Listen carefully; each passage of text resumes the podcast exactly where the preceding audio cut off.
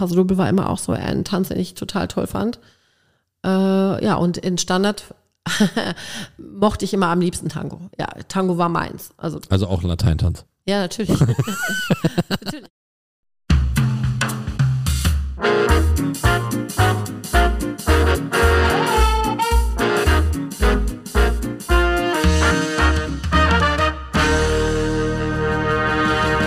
Und damit ein recht herzliches Hallo an all da draußen und willkommen zur jetzt schon achten Folge vom Paket ans Mikro, dem offiziellen Podcast des Tanzsportverbandes Nordrhein-Westfalen. Mein Name ist Lars Pastor und ich darf heute leider nicht ganz herzlich meinen Co-Host Nick Kasselian willkommen heißen. Ja, leider sind manchmal terminliche Überschneidungen einfach nicht zu vermeiden, aber für die nächste Folge ist Nick wieder mit dabei. Also Grüße gehen raus, lieber Nick, an dich. Und heute ist die erste Folge, die jetzt nach der Dancecom aufgenommen wird. Das heißt, ähm, für mich ist es jetzt auch schon knapp zwei Monate her, seit wir die letzte Folge aufgenommen haben. Und wir schauen mal, wie man auf gut Deutsch so sagt, ob ich es noch drauf habe. Und damit kommen wir auch direkt schon zu unserem Gast für diese heutige Folge. Und ich habe mir aus dem TNW mal wieder jemanden eingeladen. Und sie ist ein Kind des TNWs und war jahrelang die Kaderbeauftragte und ist seit gut jetzt einem Jahr schon die Sportwartin unseres schönen Verbandes. Bitte begrüßt mit Bild zusammen meine Chefin aus Bielefeld, Saskia von Schröders. Hallo Saskia. Hi, Lars. Ja, schön, dass du da bist. Schön, dass du da bist. Ja, super. Ich finde, freue mich auch. Ganz toll, dass du das auch machst. Und ähm, ja, um dich äh, begrüß, zu richtig zu begrüßen, wie Anna Salita das auch mal sagen würde. Hallöchen. Genau, Hallöchen. Hallöchen auch von, von Anna. Das habe ich aus einer Folge rausgehört und habe gedacht, das ist doch ein geiler Klingelton, den ich mir jetzt immer reinziehen werde, wenn mich jemand anruft, weil dann ist man direkt da. Ja. Ja, mein Klingelton ist etwas anders. Aber die kannst du haben, kann ich dir schicken, ist Ja, ist Problem. cool. Ja, Also danke Anna für diesen Tonschnipsel. Der, äh, der hat mich wirklich zum Lachen gebracht. Ja, ähm, wir sind ja, wir sind ja jetzt hier und ich muss sagen, äh, Bielefeld gibt's ja. Ja, Also es ist überraschend gewesen. Ich habe erst nicht geglaubt daran, als Anna Gommer mir das erzählt hat, dass es Bielefeld wirklich gibt. Aber es ist, es ist wirklich so. ja, wir haben sogar einen Gedenkstein hier für dieses wahnsinnige Millennium-Wunder an. Für diese Verschwörung gibt's Ja, ein Gedenk. Ja, Ja, also, das haben wir ja hier, also Bielefeld hat das mal promotet, als es immer darum ging, dass diese Verschwörung war. Und dann hat man von der Stadt Bielefeld irgendwann mal eine, sag mal, so eine Ausschreibung gemacht, so einen Wettbewerb, dass man bewerben konnte. Und dann auch, es ging bis New York und so weiter und auch bis Australien war das dann in den Medien auch. Und ähm, dass jemand eine Million Euro gewinnen kann, wenn man beweist, dass es Bielefeld nicht gibt. hat das nie, und hat das jemand geschafft? Nein, natürlich nicht. Natürlich hat man natürlich einen unfassbar großen Stein, der kleiner war fast als ein Kieselstein, hat man irgendwo hier in Bielefeld irgendwo einzementiert und hat behauptet, das ist der Punkt, wo es Bielefeld nicht gibt. So, also das, man hat daraus wirklich was gemacht, eine Marketingstrategie und das hat ja ganz gut funktioniert. Ja. Also ich habe jetzt heute nochmal nachgeguckt, deswegen, Mhm. äh, dass es das irgendwann Anfang der 90er äh, so entstanden ist. Also das hält sich jetzt schon gute 30 Jahre. Dieses Ja. Phänomen Bielefeld gibt's gar nicht. Ja, aber es ist halt, äh, ich glaube, das hat Anna ja auch damals gesagt. Also ich glaube, wir Bielefelder können da nicht so richtig geil drüber lachen. Ne? So. Verstehe ich gar nicht. Also jedes Mal, wenn ich das höre, da crack ich vielleicht. Ja, und dann kriegt man noch mal diese ganzen Route-Videos und sowas. Also Route ist ja hier so ein Ja. Cartoonist, der das aus Bielefeld auch macht und der macht ja auch seine Sachen raus. Aber ist es okay? Ich meine, ich glaube, wir haben schon ein bisschen bewiesen, dass es Bielefeld doch irgendwo gibt. Auf jeden Fall. Ja, aber das, äh, du bist ja jetzt schon die zweite, äh, der zweite Gast, ähm, der aus Bielefeld kommt. Da, Ja, Anna. geht, gibt doch, Ja, ne? also es geht auf jeden Fall. Ne? Es ist jetzt zweiter unabhängiger Gast voneinander, äh, der aus Bielefeld kommt. Das ist, ähm, also Bielefeld ist ganz vorne mit dabei bei unseren Gästen. Ja, ne? Also, ja, Kleine die, Provinz hier. ja, auf jeden Fall. Und die Tanzwelt, die äh, tanzt hier ganz groß auf. Ja. So, wir wollen natürlich etwas auch über dich erfahren. Du bist ja die Sportwartin von unserem äh, TNW. Und äh, erstmal gehen wir ein bisschen zurück. Wir wollen einmal äh, hören, wie du denn zum Tanzen gekommen bist. Ja gut, ich bin in so eine Tanzfamilie hineingeboren worden. Meine Eltern haben früher selber getanzt und haben auch den Verein, für den ich ja nun seit Jahren auch stehe, für den Bielefelder TC Metropol, haben die gegründet mit einigen damaligen ähm, Freunden zusammen. Und mein großes Schicksal war irgendwie, dass ich zu dem Zeitpunkt, wo dieser Verein gegründet worden ist, einfach auf die Welt gekommen bin. Und das fing dann halt an so, ähm, dass ich ganz am Anfang noch, meine Eltern haben Formationen vor allem auch getanzt, ähm, dass ich öfter mal mitgeschleppt worden bin und ich fand das eigentlich furchtbar. Also ich selber wollte das eigentlich gar nicht machen. Dann hat mein Vater irgendwann mal, als ich so sieben war, hat er angefangen und ja, willst nicht mal so, wir machen eine Kindergruppe. Das gab es in Bielefeld gar nicht eigentlich, ne? Also so Kinder tanzen so an sich und dann auch schon unter Günther Neitzke damals, das war ein Tanzlehrer hier aus Gütersloh. Der war unser Trainer das erste Mal hier in Bielefeld und dann hat er halt gesagt, okay, wir machen was mit Kindern. Und da ich gesagt, okay, gehst mal mit, okay, kannst mal machen. Aber ähm, irgendwie hat mich das nicht so richtig geflasht. Also ich war halt immer eher mit mehr Aktion, mit mehr Bewegung und habe gern geturnt früher auch und bin dann vom Turnen eigentlich zu meiner Paradedisziplin dann auch jahrelang gegangen. Das war Leichtathletik. Ähm, bis zur Westfalenmeisterschaften habe ich das dann auch gemacht und ähm, das war eigentlich auch so meine Leidenschaft. Und dann ist mir aber irgendwann mal beim Hochsprung bei einer total läppischen Höhe von 1,50 Meter bin ich irgendwie total bescheuert drauf geknallt und dann hatte ich eine Stauchung am, am Wirbelkanal und dann habe ich gesagt, okay, hatte ich ein halbes Jahr Pause und dann ist man halt so in der siebten, achten Klasse gewesen und dann sind halt in die Tanzschule gegangen und dann bin ich mitgegangen und mein Vater fand das eigentlich überhaupt nicht gut weil er zu dem Zeitpunkt schon Vorsitzender auch des Vereins war und sagte, hä, nee, das ist viel zu teuer und der lernt es auch nicht richtig. Und ja. dann war aber der Kompromiss, dass das eigentlich die Tanzschule war, die er auch früher besucht hatte. Und die bin ich halt durchgegangen. Und ich fand das immer ganz witzig. Also ich glaube, es hat mir am meisten eigentlich gefallen, dass die Gesellschaft da gewesen ist. Und äh, als ich dann die ganzen Kurse durchgetanzt hatte, von Grundkurs bis hin zum Gold-Star-Kurs, dann ähm, hatte mein Vater gesagt, als ich dann auch unbedingt in den Club von dieser Tanzschule wollte, hat er gesagt, nein, auf keinen das. Fall, das machen wir nicht. Das ist viel zu teuer und also wenn du das machen willst, dann äh, musst du selber zahlen. Ja, und ähm, habe ich gesagt, okay, das ist scheiße. Puh, und dann habe ich das große Glück gehabt, dass äh, mein damaliger Tanzpartner eigentlich auch auf der Suche war, weil seine Partnerin verletzt war durch einen schweren Skiunfall. Und seine damalige Freundin hatte eigentlich dann die Idee, Mensch, das ist doch cool, ich möchte mit Turniertanzen anfangen, dann könnte der doch auch im Prinzip äh, mit mir anfangen zu tanzen.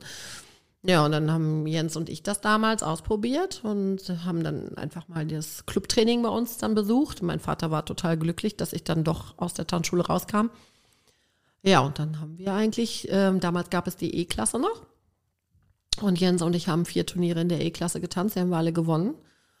Und dann konnte man damals freiwillig entscheiden, ob man eigentlich dann in die D-Klasse steht. Und dann ging das relativ schnell. Also D-Latein, ich glaube, wir haben sieben Turniere getanzt, waren wir aufgestiegen. Ne? Und ähm, C-Latein haben wir ey, was, auch nur ein halbes Jahr gebraucht und waren wir eigentlich nach keinem Jahr in der B. Und Standard wollte ich nicht tanzen und äh, Jens auch nicht. Das war, wir waren eigentlich beide nicht so die Standardleute. Ja, und dann ist das so, hat das seinen Lauf gemacht. Da kam er zur Bundeswehr, dann war das etwas schwieriger, natürlich auch, weil er nicht hier war. Und dann haben wir uns aber trotzdem ein Jahr später in der A bewegt. Und ein Jahr weiter später, also wir sind nach zwei Jahren im Prinzip in die S aufgestiegen. Und das Ein, ist natürlich wahnsinnig schnell gewesen. Ne, einmal durchgerauscht, ja. Ja, und das, es war auch nicht gut, dass das so war, ne? weil wir hatten, glaube ich, viel Talent. Wir hatten einfach Bock, das Ganze zu machen wir haben vielleicht auch sehr gut zusammengepasst. Wir vielleicht haben wir uns auch viel bewegt. Ich weiß es nicht. Also äh, vielleicht hatten, vielleicht hatten wir einfach eine gewisse Ausstrahlung, ein gewisses Grundtalent von der ganzen Art und haben das gemacht. Ja, und dann, bevor wir in die, ach, das war auch damals noch eine Regelung, bevor man in die S aufgestiegen ist, haben wir uns dann ganz kurz noch mal ein Standardkleid geliehen. Äh, und er hatte sich Standardklamotten geliehen auch. Und dann sind wir nach Köln zu einem Turnier gefahren, haben überhaupt keine Ahnung von Standard gehabt, haben vier Tänze da irgendwie getanzt in der D. Weil damals war es so, wenn du ähm, in der B-Klasse, nein Quatsch, wenn du in die S aufgestiegen bist, hättest du in der B-Klasse anfangen müssen. Also du bist, wärst sozusagen zwangsaufgestiegen, sozusagen die in die B. Weil das ist auch ein paar Paaren, mit denen wir damals getanzt hatten, das haben deswegen auch so passiert und das wollten wir nicht. Und dann haben wir halt, bevor wir in die S aufgestiegen sind, ein Turnier einfach getanzt. Und dann Standard. Hauptsache in der D bleiben. Ja, genau.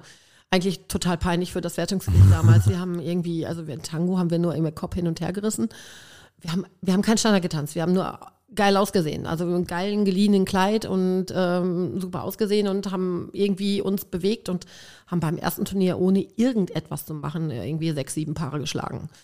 Ich meine, das äh, heutzutage ist das vielleicht, äh, ja, vielleicht auch nicht gut, aber wir hatten ja auch gar keine Ambitionen entstanden. Wir wollten nur diese Klasse sichern. Als wir dann in der S-Latein angekommen sind auch, das war dann ziemlich kompliziert, weil wir haben gar nicht gelernt, wie es ist zu lernen und auch die Basic vernünftig nachzuarbeiten. Unsere damaligen Gruppentrainer waren Manfred und Katja, also Manfred Kober und Katja, jetzige Konvents. Und die haben oft gesagt, das geht zu schnell. Das kann nicht sein. Also, okay, steigt in die nächste Klasse auf, ist, jetzt kommt der Dämpfer. Und kam aber kein Dämpfer. Ja. Der Dämpfer kam dann bei unserer ersten Rangliste in, in Hamburg. Das war schon übel. Da waren irgendwie acht, neun Paare auf der Fläche im Alstertal damals. Und ich glaube, wir haben gar nicht so schlecht getanzt. Aber ähm, hat keinen Arsch interessiert, weil da waren Ralf und Olga waren mit uns auf der Fläche. Der Martin Schurz hat mit uns in der gleichen Runde getanzt. Bernd und Sabine, also Bernd Rossnagel und Sabine Kramski waren in der gleichen Runde. Ich, ich glaube, unsere Samba war nicht schlecht. Aber, Aber es hat keinen Menschen interessiert. Hat leider keine Kreuze nein, über. es hat war keine Kreuze übrig. Und bis man das auch verstanden hat, dann, wenn man so durchgerascht ist, Ja. das war hart. Also Ja. es waren die ersten zwei Jahre in der S, äh, Latein waren unfassbar hart. Und deswegen haben wir dann mit Standard angefangen. Da ging das leider dann ähnlich. Schnell. Ja, aber in, äh, die Idee hat lange gedauert, weil wir da eben nicht wussten, wie wir trainieren. Wir hatten ausgedrehte Füße, wir haben unfassbar viele Hüften gemacht. Das wäre heute, würde man das Shape nennen. Aber damals war es einfach nur Vergurken. Cosmetic. Jellyfish. und ähm, ja, und dann sind wir dann halt, äh, in der C habe ich angefangen, das ernst zu nehmen. Da habe ich gesagt, so, also, weil einige Leute in meinem Umfeld dann sagten, ja, also, äh, kommen die Lateiner wieder um die Ecke ne, und haben sich auch immer kaputt gelacht auf Wertungsrichter aus dem, haben immer gesagt, ah, guck mal, die Lateiner sind da wieder. Und das wollte ich mir nicht sagen lassen. Das wollte ich mir einfach nicht geben. Und dann haben wir wirklich hart auch Standard trainiert und sind dann auch ziemlich schnell dann auch wieder in der B gewesen. Und da habe ich dann ja auch Carsten kennengelernt. Also Carsten als Konkurrenten kennengelernt. Und, ähm, und dann im Prinzip ein Jahr später dann ja auch mehr oder weniger, dass wir dann irgendwann angefangen haben, auch miteinander zu tanzen. Also aus Feindschaft ist dann Freundschaft geworden. Ähm, ja, also wir, man muss ja wirklich sagen, dass Carsten und ich erst privat ein Privatpaar waren, bevor wir angefangen haben, miteinander zu tanzen. Und ähm, das ist, hat, hat auch seinen Grund gehabt. Ne? Also meine beiden Männer sozusagen, mein jetziger Ehemann und mein damaliger Tanzmann, der ja auch mein Ex-Freund dann war. Und äh, das war gar nicht so easy am Anfang. Ähm, aber es war ganz witzig, weil die haben dann auf einer Feier eigentlich gedealt miteinander. Also frei nach dem Motto, ja, okay, du darfst noch die Meisterschaft mit mir tanzen und danach möchte ich mit meiner Freundin tanzen. Und ich wusste da gar nichts von. Also wir haben gar kein Probetraining gehabt oder sowas. Das plötzlich stand da einfach ein anderer vor Nein, dir. es stand auf einmal irgendwie so Carsten so, ja, und im Übrigen, wir tanzen ab März miteinander und ich, oh, okay. Und da habe ich schon Stress bekommen, weil Carstens Tanzpartnerin war wirklich unglaublich gut. Die Eva war, ähm, fand ich wirklich eine unfassbar talentierte Dame. Und ich war halt in Standard nicht so gut, wie er war. Und ähm, ich habe dann immer gedacht, okay, ich bin in Latein besser als er, aber in Standard ist er so viel besser. Er war auch im Finale von einer Rangliste gewesen schon. Und da kriegt man natürlich so ein bisschen Stress im Kopf. Ne? Und ähm, weil ich Standard auch nicht machen wollte. Ich wollte das nicht. Ich war nicht meine Disziplin. Das hat sich dann über die Jahre dann doch geändert. geändert. Ja. Also ich sehe, ähm, ich wusste ja schon, dass wir ähnliche, eine ähnliche Geschichte haben. Ja, wir aber sind beide auch vor allem Kinder von Funktionären und von ganz schrecklich. ja, Ja. aber auch, dass, äh, dass ihr zuerst ähm, äh, zusammen wart und dann miteinander angefangen habt. Also unsere, unsere Geschichte ändert, äh, ähnelt sich immer mehr. Ähm, ja, aber du, du hattest gesagt, dass du als erstes ja durch eine Tanzschule gegangen bist. Das hat die Ja. Tanzschule, die dein Vater auch damals besucht Ja. hatte. Und du hast alle Kurse durchgemacht bis Ja. Goldstar. Genau. Ähm, wann, wann hast du denn angefangen? Welchem, welchem Jahr, in welchem Alter? Ja, das war relativ klar. Also ähm, in der Tanzschule habe ich angefangen, wie so viele damals nach der Konfirmation. Also ich war 14.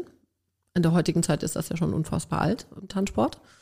Aber ich war 14 und äh, mit dem Turniertanzen selber dann, ähm, ich glaube, ich war kurz vor meinem 16., nee, Quatsch, vor meinem 17. Geburtstag. Also ich bin drei Jahre im Prinzip in der Tanzschule Okay. gewesen.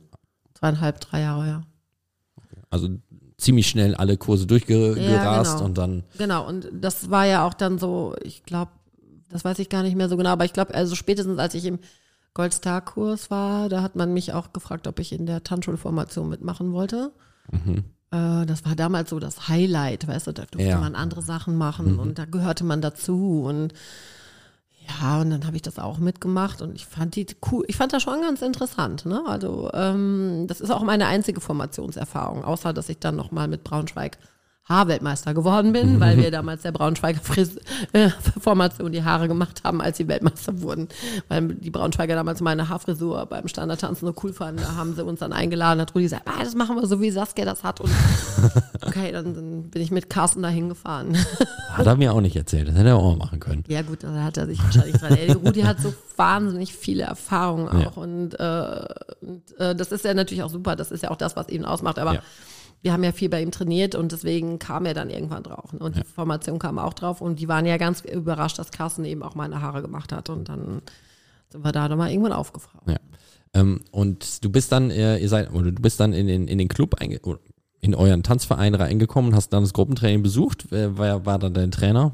Ähm, genau, das war damals Manfred Kopa. Ah, das war auch im, Gru in dem Gruppentraining genau, schon. Das war nicht dein Vater. Na, um Gottes Willen, mein Vater. Nein, ich habe die große Ehre und das große Glück gehabt, dass mein Papa das nie gemacht hat. Also mein Vater war halt, hat nie Trainer gemacht. Mein Vater war immer ein Funktionär mit Herzblut, auch gerade hier in der Region auch und äh, hat ja dann später auch im Bezirk was gemacht, als es die Bezirke noch gab. Ähm, und da bin ich auch nie mit in diese Position reingegangen, weil ich diese Familienwirtschaft eh schon anstrengend fand. Das wirst du ja wahrscheinlich auch kennen. Ich meine, deine beiden Eltern sind ja auch so ein bisschen, bisschen in der Szene Kommt- mit drin. Kommt Und- mir ja nicht bekannt ja, vor. genau. Und ähm, ja, deswegen, nee, mein Vater war nie mein Trainer. Äh, mein Vater war so, war auch ein, war immer ein Skeptiker und ein Kritiker auch des Tanzens, hat auch, bis ich verstanden habe, dass er das, was er gesagt hat, sogar ernst nehmen musste, hat das gedauert. Aber er hat mich auch trotzdem weitergebracht, was das Thema anging. Meine Mutter war da nicht so sehr mit drin in der ganzen Sache. Die war zwar auch im Verein, aber die hat sich da mehr rausgenommen. Also die hat äh, mich einfach machen lassen. Mein Papa hat mich auch machen lassen, aber eben er hat auf den Turnieren öfter mal dann auch Kritik geäußert, die äh, im ersten Moment nicht ankamen, aber beim drüber nachdenken war sie vielleicht sogar hilfreicher als das ein oder andere, was ein anderer Trainer gesagt hat. Äh, Aber Manfred war der Gruppentrainer, bis Katja das dann auch irgendwann mit in Bielefeld übernommen hat. Ja, das war, also da, das ist da ein bisschen anders. Ich habe, glaube ich, oh, glaube ich, die fünf Jahre, wahrscheinlich fünf Jahre jeden Tag zusammen mit ihm im Saal gestanden. Ja, Hammer. Jeden Tag. Werde ich mal Martin auf ein Bier einladen. Ja, also das war, das war schon heftig. Also das, äh, was er da auch geleistet hat, neben, neben Verbandsarbeit und, und seinem normalen Beruf und äh, da war ich was 14 oder so und das hat er dann über Hat zwei. das geklappt zwischen euch? Das hat extrem gut geklappt. Okay, Also ich denke, ich kann mich nicht daran erinnern, dass wir großen Stress oder so zwischeneinander hatten, deswegen. das oder nie. hätte zwischen meinem Vater und mir nicht so gut Ja. Also das war, war nie, da war nie großer, großer Stress, aber das war extrem viel, was wir da gemacht haben miteinander. Also ich kann mich dann nur daran erinnern, dass es war fast jeden Tag Okay. abends dann. Also es war, war, war schon heftig und da habe ich wirklich ihm viel zu verdanken, auch deswegen. Ja, ich habe dich ja auch schon mal gewertet als kleines Kind. Ja, ich bin äh, ne, 2002, mein, ich glaube 2002 war ich Kinder, nee 2001. Äh, Erstes Turnier 2002, Landesmeisterschaft. Mhm. Also ich kann mich, ich habe Kinderzähne. 2002 meine A-Lizenz gemacht Ja, da hättest du mir auf jeden Fall schon werten können. und ich habe dich, äh, ich kann mich daran erinnern, dass ich dich irgendwann mal gewertet habe. Ich bin ja Und da war dein Vater auch mit ganz wenig Herzblut dabei. Ganz wenig. ja, das ist, dafür ist er ja bekannt. Ja, er, genau. ne, Ja, Auch das laute Pfeifen. Ja, das laute jemand- ja das, äh, das, das kennen alle. Ja. Äh, das kennen jetzt alle. Ja, naja, es ist äh, auf jeden Fall, auf jeden Fall eine tolle Sache, dass ähm, das auch äh, so, so ein paar Familiengeschichten auch den Tanzsport prägen, dass ähm, ne, die, die Eltern den Tanzclub haben äh, und dann die Kinder dann im Endeffekt doch irgendwie drin enden, auch wenn sie am Anfang so sagen, ja, nee, irgendwie doof, ne? Und dann noch eine andere Sache nebenher machen, aber dann im Endeffekt doch das Ding übernehmen und hochhalten bis, bis in alle Ewigkeit so ungefähr. Aber ich glaube, das ist, ähm, ich hoffe persönlich, dass das irgendwann mal wieder so ein bisschen erkannt wird auch, dass Vereinsleben auch was Gutes sein kann. Dass es, ähm, ja, Familie ist vielleicht ein falsches Wort, aber es ist schon, dass es schon äh, eine gewisse Freundschaft, Intimität oder Verbundenheit auch über Jahre bringen kann. Ich finde, das stirbt gerade so ein bisschen und das ist sehr schade, weil das ist ja das, warum ich eigentlich auch weiter dabei geblieben bin. Jetzt auch vielleicht in der nächsten Position als ähm, erst als Kaderbeauftragte oder ZWE und dann jetzt auch mal nach vielen Jahren doch überlegt habe, äh, ich mache das jetzt doch mal als Sportwart. Und ähm, ich glaube, dass es schon auch der Weg ist, wenn du nur solche Leute hast, die sich mit dem Verein auch identifizieren, dass sie auch bereit sind, vielleicht ein paar Dinge mehr zu tun, als nur im Verein zu tanzen. Ne? Also das ist der, ich habe im Verein im Übrigen nie eine Funktion gehabt, außer dass ich da, dass ich selber ja dann nach meiner Ausbildung da gearbeitet habe oder arbeite auch noch, aber ich hatte nie die Ambition, solange ich da auch Geld verdiene, dass ich irgendwie in den Vorstand gehe. Das war nie mein Wunsch. Reicht ja auch schon, wenn einer aus der Familie das ist. Ja. Reicht. Eine, ja, da kann ich. Da sage ich jetzt nichts. Ja, nee. Alles ganz gut. Rausgeschnitten, wird alles rausgeschnitten. Oder piep, piep, piep. Hier wird nichts rausgeschnitten. Nein. Nein. Ähm, äh, du hattest jetzt schon äh, Posten angesprochen, die du jetzt ähm, ähm, bekleidet hast. Du bist natürlich jetzt zurzeit die, die, ähm, die Sportwartin vom Tanzsportverband Nordrhein-Westfalen und deswegen bist du ja auch hier, mhm. ähm, weil wir versuchen wollen, so ein bisschen einfach mal einen ganz groben Überblick über die Turnierlandschaft oder nicht über die Turnierlandschaft, sondern über die ganze Verbandslandschaft einfach zu geben. Ähm, versuch doch mal in kurzen Sätzen zu erklären, was macht denn, was ist denn überhaupt ein Sportwart? Oder was macht, das hat die auf, was hat äh, der Sportwart für Aufgaben? Ja, das war ja das Erste, was ich letztes Jahr nochmal gelernt hatte. Ähm, als ich die Turnierleiterausbildung auch noch gemacht habe. Da steht ja sehr viel drin in der TSO, wofür der Sportwart unter anderem auch zuständig ist. Ähm, bei Meisterschaften vielleicht auch mal mit drüber gucken, ob Paare aufsteigen können per Beschluss. Dann im Prinzip auch die ganze Organisation um den Sportbetrieb, äh, dass, ob das, wie die Meisterschaften im Jahr vergeben werden, wie Wertungsrichter vielleicht eingesetzt werden. Dann gibt es eben auch die Aufgabe im Sportausschuss. Das ist eben diese Sitzung, wo dann alle Sportwarte zusammenkommen. Ähm, ja, inzwischen doch dreimal im Jahr. Aus allen anderen Bundesländern. Aus allen anderen Bundesländern auch mit den Fachverbänden teilweise dazu und dem Bundessportwart. Das ist ja nun Ivo im Prinzip, der das jetzt leitet, nachdem Michael das letztes Jahr ja dann abgegeben hat, das Amt oder aufgehört hat. Und äh, das ist auch so ein ganz wichtiges Ding. Man arbeitet mit an der TSO, zum Beispiel an der Turnier- und Sportordnung, arbeitet man wirklich aktiv mit. Das war mir vorher so bewusst auch nicht klar. Deswegen hatte Ivo damals mir auch den super Tipp gegeben, dass ich vielleicht doch mal die Turnierleiterlizenz mache, weil ja. diese Ausbildung hat mich doch ziemlich weitergebracht. Also das macht mich auch sicherer in meinem Handeln, weil das ist ein Leitfaden, an dem man sich halten kann und äh, halten sollte auch. Und deswegen ist das schon mal ganz gut, dass man das auch das mitentwickeln kann und auch machen kann die Sportlandschaft vielleicht auch nochmal ein bisschen anders zu gestalten. Das war ja auch letztes Jahr bei mir das Erste, was ich so gemacht habe. Wir hatten ja lange die Blockbildung. Und ähm, ich habe jetzt die verschiedensten Sport-AGs, sage ich mal, oder Sportlandschaften oder Turnierlandschaften auch eröffnet mit verschiedensten Leuten, äh, die aus den verschiedensten, ja, ich sage mal, aus den verschiedensten Funktionen kommen, ob es ein Trainer ist, ob es ein Funktionär ist, ob es ein Wertungsrichter ist die versuche ich zu bündeln, um im Prinzip den Sport wieder da so ein bisschen in die Richtung zu bekommen, wo ich ihn gerne hätte. Also sprich, eben was ich eben sagte, auch mit dem Vereinsleben im Prinzip ein bisschen mehr zu fördern, dieses Team. Also damals als Thomas Kokott, der, der, der Vorgänger vor Ivo, ähm, mein Sportwart war das damals in Nordrhein-Westfalen, der hatte immer diesen Gedanken, ein Team TNW zu haben. Und das ist so, das sitzt einfach sehr tief bei mir auch drin und das auch diesen ganzen großen Verband, also sprich die ganzen Vereine, wo ich ja auch oftmals gern auch um 23 Uhr nochmal so eine Nachricht bekomme, mit Kombinationen, die ich auch genehmigen muss, zum Beispiel für Turniere oder Startfreigaben, dann vielleicht auch mal, wo dann Probleme sind, wo ich vielleicht mal mit dem einen oder anderen Trainer auch mal sprechen muss. Ja, es ist schon relativ umfangreich. Ne? Es gibt auch viele Sachen, wo mir auch vorher nicht klar war, wo ich jetzt auch noch gewisse Sachen machen muss. Das lerne ich jetzt auch. Ähm, also ich weiß ja schon viel, ne? aber ähm, ich merke schon, dass natürlich, dass diese Funktion viel, viel mehr Facetten auch hat, als ich sie vorher geahnt habe oder anders gesagt, was heißt geahnt habe ich es vielleicht, aber ich habe mir nicht vorstellen können, dass Leute so immens immer mal auch wieder nachfragen. Also äh, wegen Pupsachen, die man theoretisch selber mal nachlesen könnte. Also ich bin ja immer so der Meinung, es, man könnte ja erstmal selber versuchen nachzugucken, bevor man mich als also wie so eine Sekretärin auch mal benutzt. Ne? Also ich mache das ja gerne und wie man ja vielleicht merkt, ich spreche auch ganz gerne, aber ich ähm, mache gerne Dinge auch für andere. Also das ja. versuche mich da einzusetzen, auch sportliche Fairness da vielleicht auch hinzukriegen. Deswegen hast du auch deine Telefonnummer von der TNW-Seite ja. runternehmen lassen, ne? Ja, genau. Also auch hier mal gerade ganz kurz für alle.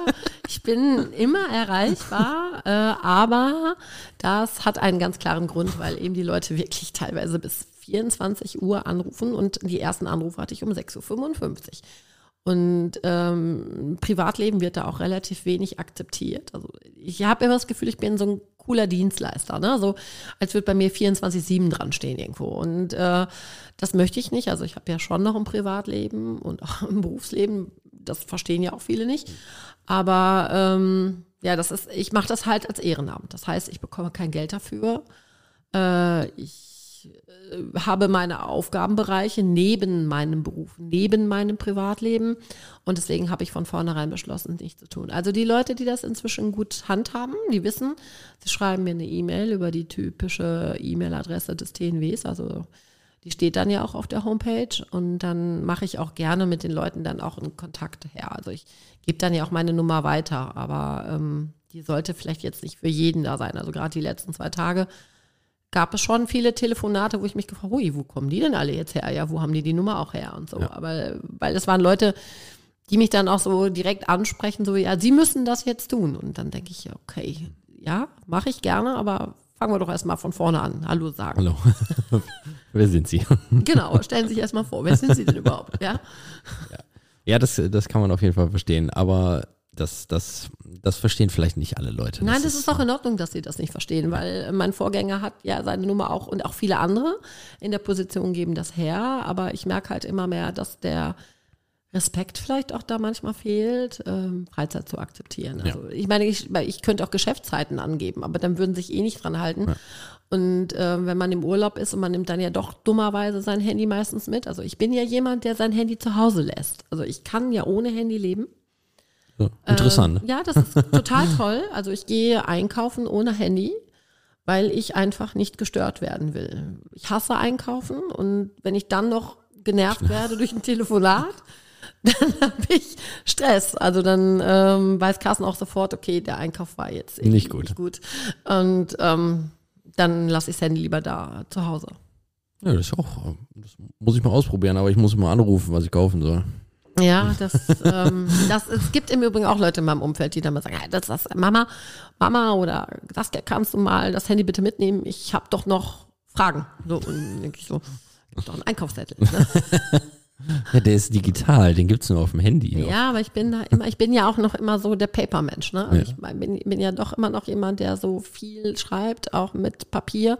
Das mag echt unfassbar äh, unmodisch zu sein, aber es hilft mir, meine Strukturen und meine Gedanken nochmal zu sortieren und das einfach auch äh, dann großbreitig zu verteilen. Dann sehe ich das irgendwie dreidimensionaler, als wenn ich das auf so einen Computer haue. Also ich schreibe gern noch vieles doch mit der Hand. Ja. Nee, das kann ich auch verstehen. Ist aber so ein bisschen bequemer jetzt zum Beispiel für einen Podcast so seine ja. Notizen zu haben, da ist das so ein Tablet vielleicht ein bisschen ja, ich bequemer. Könnte, ich könnte ja immer ganz kurz unser Wohnzimmer. Wir mhm. sitzen im Übrigen bei uns. Oh, also, jetzt ja, hast du es verraten. Ja, cool, ne? ich habe mich, hab mich selber eingeladen nach, nach Bielefeld. ja, weil du mal Bielefeld kennenlernen wolltest. Genau. Ja, genau. Und dabei bist du erst auf der einen Seite von Bielefeld. Ja, ich glaube, ich war auch nie weiter als die Seidenstickerhalle. Ich glaube, das war es auch. Ja, sind deine Eltern dem schon ein bisschen weiter? Aber dann müssen wir mal hier Bielefeld erobern. Dann oh, fangen ja, wir mal bei der Spur, äh, Sparrenburg an und gehen dann mal in die Katakomben und oh. wenn du da wieder rauskommst, dann geht's. Ja, mal gucken. Vielleicht nächstes Mal. Ist vielleicht äh, ein bisschen spät jetzt schon. Ja, machen wir im Winter. ja, ähm, das ist natürlich, du hast, äh, du hast den Posten, du hast äh, deinen Club, du bist ähm, Sportwartin und äh, du hast jetzt, sagen wir mal, du hast ja jetzt schon einen höheren Posten. Äh, den, den gibt es ja nicht viel höher mehr, was woraus geht. Also ist ja jetzt alles blockiert auch, was, was die, die Posten, die jetzt da drüber sind, sind da ja jetzt quasi. Ich auch gar nicht hin. okay, das war jetzt zum Beispiel die Frage. Gibt es noch irgendwas, einen Posten oder aktiv bist du ja nicht mehr, aber irgendeinen Posten, der, wo du sagen würdest, vielleicht das nochmal ausprobieren? Nö. Nö. Nö. Also, nee. Ich habe mich ja schon schwer getan, diese Sache anzunehmen, weil ich eben auch wusste, was es für ein Zeitmanagement bedeutet. Ähm, ich glaube, ich habe mich als Kaderbeauftragte am wohlsten gefühlt, ähm, weil es einfach vielleicht das ist, was ich am meisten selber bei mir selber finde. Also ich, wo ich selber meine Sportlichkeit war, wo selber meine meine Ideen waren und auch gerade so mit den Paaren, mit denen ich selber ja auch arbeite. Und da habe ich mich ja doch schon in letzter Zeit ein bisschen mehr rausgezogen, weil ich das in der, in der Art und Weise nicht so ganz gut finde, wenn ich als Sportwart bin. Also klar, die Paare, mit denen ich vorher gearbeitet habe, mache ich auch, aber ich würde jetzt nicht großartig da irgendwie mit rumwerben. Ähm, Nee, also das äh, würde ich jetzt nicht machen wollen, aber als Kaderbeauftragter habe ich mich deswegen so wohl gefühlt, weil es der Sport ist. Also der richtige Sport mit Ehrgeiz, mit Planung, zielorientiert arbeiten, das kann man auch natürlich super gut auch als Sportwart. Aber da haben die natürlich auch alle ihre Trainer und das sollen sie auch haben. Also ich meine, die können ja, die sollen alle mit den Leuten arbeiten, mit denen sie sich wohlfühlen. Ja. Da würde ich auch gar keine Vorgaben machen. Ja. Ich meine, das ist, man muss Anreize setzen, vielleicht mal auch als Sportwart in Regionen, wo sie noch nicht hingedacht haben, einfach auch mal Möglichkeiten aufzeigen, aber die sind meistens dann schon erfahren genug, zumindest die schon relativ lange dabei sind und oben sind. Die haben ihre Trainer und ich hoffe, dass sie auch trotzdem immer noch mal das eine oder andere ausprobieren. Aber die anderen, da kann man nur Anreize setzen. Und wenn, wenn natürlich einer ein Problem hat, dann wissen die Paare auch, und die kennen im Übrigen auch alle meine Nummer, die können mich dann auch wirklich anrufen und dann gehe ich auch dran und dann, egal was da ist, da kämpfe ich auch für. Das ist egal, ob es in Bielefeld oder ein anderes Paar ist, was bei mir trainiert oder eben dann auch Kaderpaare, die, mit denen ich nur so im Kader zu tun habe. Ja. Du hast jetzt schon die Paare angesprochen. Ähm, du bist ja, du hast es ja auch Paare. Ich meine, jetzt bist du als CNW-Sportwart, hast dich jetzt ein bisschen zurückgezogen. Das ist auch sehr gut. Ähm, aber du weißt ja trotzdem auch aus eigener Erfahrung, aus, aus aktiver Sicht und aus, äh, sagen wir mal, Funktionärssicht, dass es nicht immer perfekt läuft in, mhm. äh, in, in den Karrieren. Wie bist du damit umgegangen, wenn es mal nicht so gut gelaufen ist? Oder was gibst du Paaren mit, wenn sie zu dir kommen, ähm, die, mit denen du mehr zu tun hast, wenn sie, sagen wir mal, ein Ergebnis hatten, was eher schlecht war? Also was äh, Carsten und ich haben da die letzten Jahre öfter drüber gesprochen, weil als wir Probleme hatten, also wenn wir Probleme gehabt haben, meistens, also wir hatten mal so eine Zielorientierung, wir wollten unbedingt ins Semifinale auf der Landesmeisterschaft. Ich meine, das kann man sich ja heute nicht mehr vorstellen, aber damals waren auf der Standardmeisterschaft wirklich 40 Paare. Und der Weg dahin war weit, ja. Und ähm, wir waren in unserem zweiten Jahr, also im ersten halben Jahr waren wir 19. Das war für Carsten furchtbar frustrierend, weil er natürlich schon eigentlich viel weiter vorne war. Aber ich war halt eben, was ich eben schon sagte, auch nicht so gut. Ich musste lernen. Und ähm, dann war es halt für mich dann, ich habe immer ziemlich zielorientiert gearbeitet. Also ich habe mir immer Ziele gesetzt, Anfang des Jahres. Und dann gab es für mich nur den Plan A. Deswegen auch die Paare, die mit mir arbeiten, kennen eigentlich nur einen Plan A, weil ich immer sage, mit Plan B sitzt du schon auf dem Sofa. Ja. Und das ähm, habe ich aus der Leichtathletik gelernt im Übrigen. Das ist nicht aus dem Tanzen entstanden, sondern das habe ich von früher, von meinen anderen Sportarten. Du musst fokussiert auf ein Ziel hinarbeiten. Und wenn es nicht klappt, dann kannst du darüber nachdenken, woran es nicht, also woran es gelegen hat. Also ich würde zum Beispiel jetzt aus der heutigen Sicht, das hätte mir früher in meiner eigenen Karriere geholfen. Es wäre gut gewesen, einen Wertungsrichterschein schon zu haben, weil ich dann, glaube ich, viele Sachen besser verstanden hätte einfach auch. Und ähm, das habe ich aber erst am Ende, nachdem wir aufgehört haben, gemacht. Und das hätte mir vielleicht ein bisschen geholfen.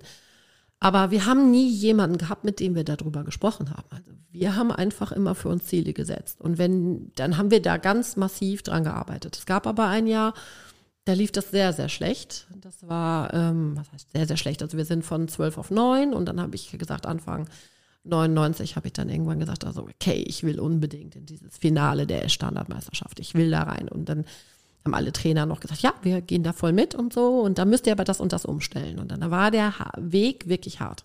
Wir haben wirklich massiv umgestellt. Also nicht die Programme unbedingt, sondern wir haben viel Basic gearbeitet, viel mhm.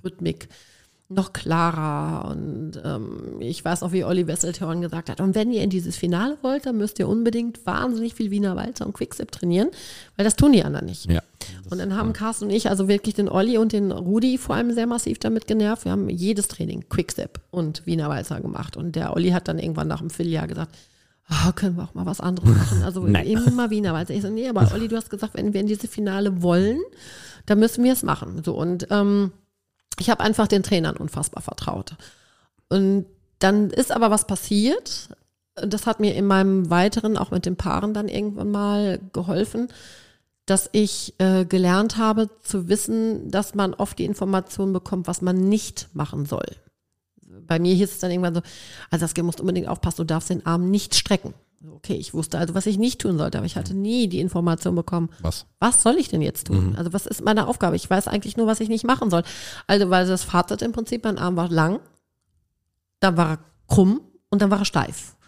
Und Carsten sollte den Kopf nicht schief machen. Und dann hatte er immer die ganze Zeit auch den Kopf so steif. Also haben wir uns irgendwann nicht mehr bewegt. Und wir sind bei Hessen Tanz dann Das war wirklich ganz übel. Es waren 93 Paare am Start und wir sind 85. geworden.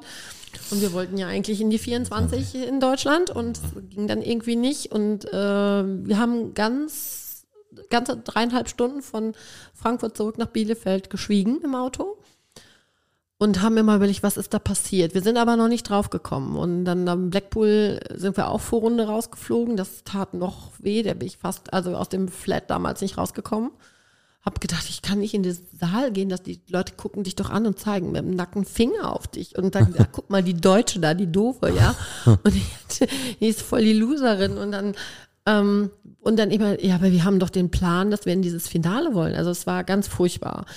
Aber wir haben uns selber ausgekämpft. Also Carsten und ich waren immer so zwei Menschen, die eigentlich an diesem Ziel nie aufgehört haben zu glauben. Wir haben dann eben dann schnell erkannt, in vielen intensiven Gesprächen und Carsten und ich haben uns in den ganzen sechseinhalb Jahren, die wir miteinander getanzt haben, nie gestritten. Das war immer eine konstruktive Arbeit.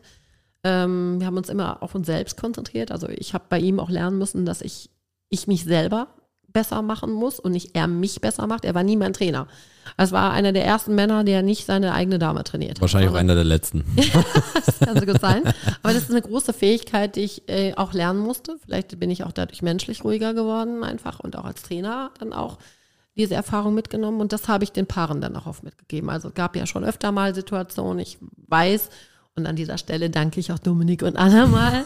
Das fand ich ganz süß. Ähm, er hatte mir das vorher gespoilert, aber ähm, ich wollte das nicht so ganz glauben, was er erzählt. Aber es, ich ziehe mich da mit Leuten zurück. Ich bin aber auch nicht jemand, der denen immer nur den Spiegel vor Augen hält, sondern die müssen, das ist ein Prinzip nach mir, was ich auch so selber habe, lernen durch Leiden.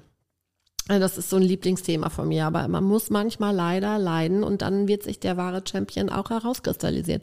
Weil wenn man immer nur wieder von anderen Leuten zu hören bekommt, du musst, du musst, du musst, ja, dann fragt der sich irgendwann, was muss ich denn eigentlich? Warum muss ich das tun? Ich will das aber gar nicht. Das ist wie ein kleines Kind, was nicht äh, aufstehen will und einfach beleidigt an, an der Kasse da anfängt, eine Szene zu machen. Ne? Und äh, man kann auch nicht verstehen, was das Kind hat. Und die Eltern und alle anderen, du musst, du musst.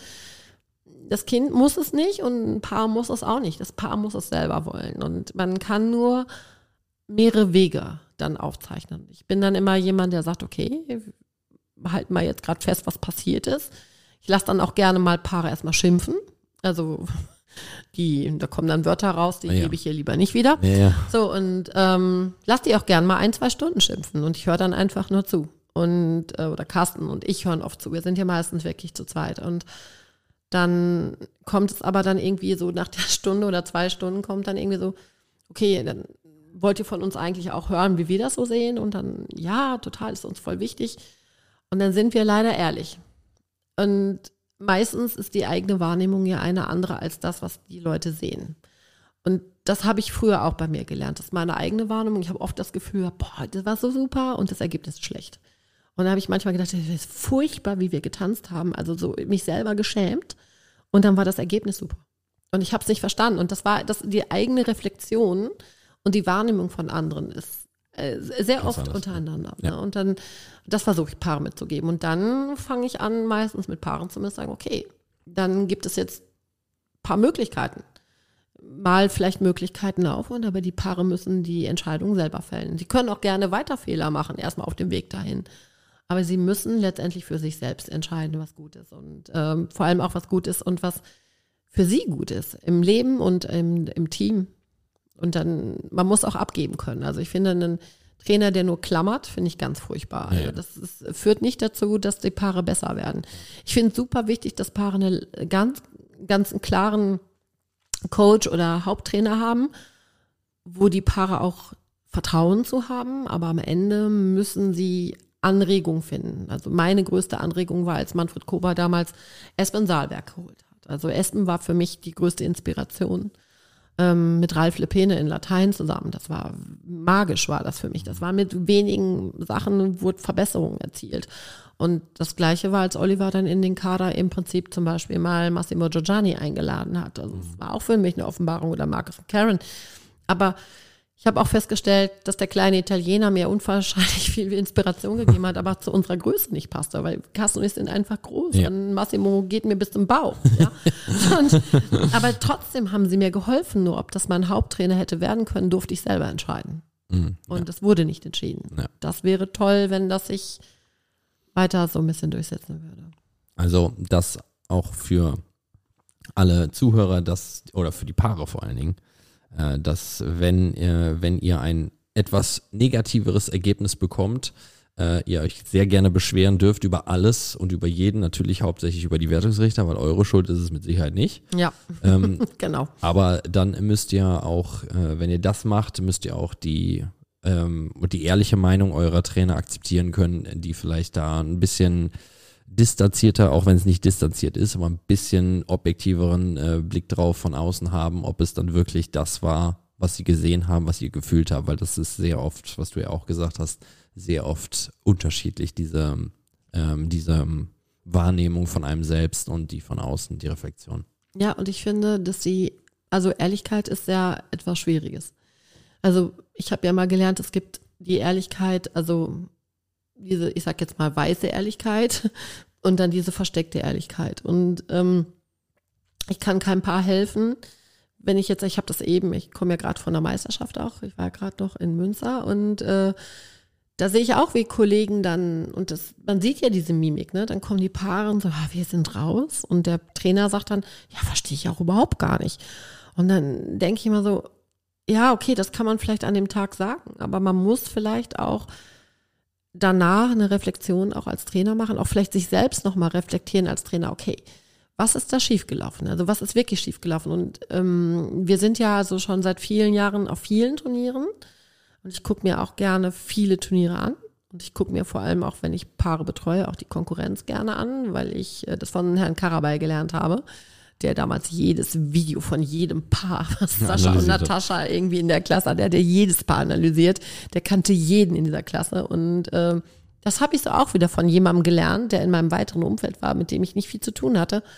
Aber ich fand das interessant und das habe ich auch immer gemacht. Man muss die Konkurrenz auch sehen. Und das können Trainer meiner Meinung nach nicht, indem sie nur mit ihren, Tra mit ihren Paaren zu Hause trainieren, sondern die Paare müssen auf ein Turnier und der Trainer muss auch mal mit. Der muss auch. Und wenn der nicht sieht, wie die Konkurrenz ist und wie vielleicht andere arbeiten, es geht nicht darum, den Stil oder was auch immer zu verändern. Es geht darum, zu sehen, wie ist ein Paar auf einem Turnier, weil die Turniere sind ganz anders, als die Paare manchmal im Training sind.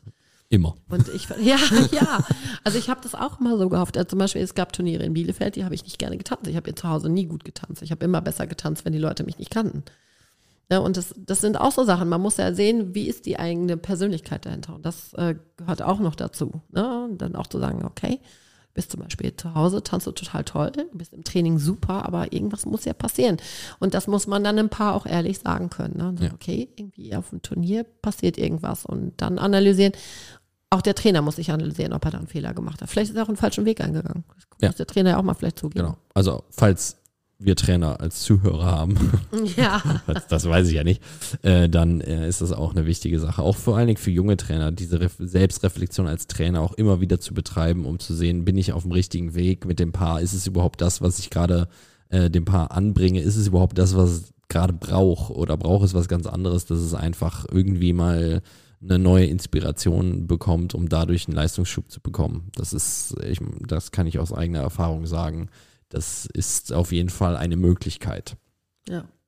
Ähm, wir wollen ein bisschen äh, was anderes mal machen. Du hast schon gesagt, dass du äh, eigentlich ja nur eher ehrenamtlich als Sportwartin und in deinem Verein tätig bist. Äh, was ist denn dein Hauptberuf, den du eigentlich betreibst? Ich habe Sport- und Gymnastiklehrer gelernt. Also das heißt, ich bin ausgebildete Sportlehrerin, habe mich aber eigentlich dagegen entschieden, an Schulen so äh, festzuarbeiten als Sportlehrerin, sondern arbeite freiberuflich, indem ich ähm, ja da, wo ich Lust und Laune habe und wo die Leute mich haben wollen, dann auch gerne mal arbeite. Also Projektarbeit mache ich. Ich arbeite in der Kindersportschule auch hier in Bielefeld. Das ist ein Projekt, was seit vielen Jahren ein Sportverein gemacht hat. Ich arbeite auch bei uns im Verein, vor allem mit Kindern und Jugendlichen, aber auch mit ähm, sehr alten Jugendlichen. Also meine Ältesten sind 85. Also auch so Ah, sehr alte Jugendliche. Ja, ja. Ah, der, der, das ja, ja, die sind Also- ja schon fast Tweenies, Ja, ja. genau. Aber der, die Geriatrie äh, wollte ich in meiner Ausbildung eigentlich nie so machen, diesen geriatrischen Sport. Da habe ich mich nicht so gesehen. Und es hat jetzt nichts damit zu tun, dass ich inzwischen älter geworden bin und auch meine eigene Therapie habe.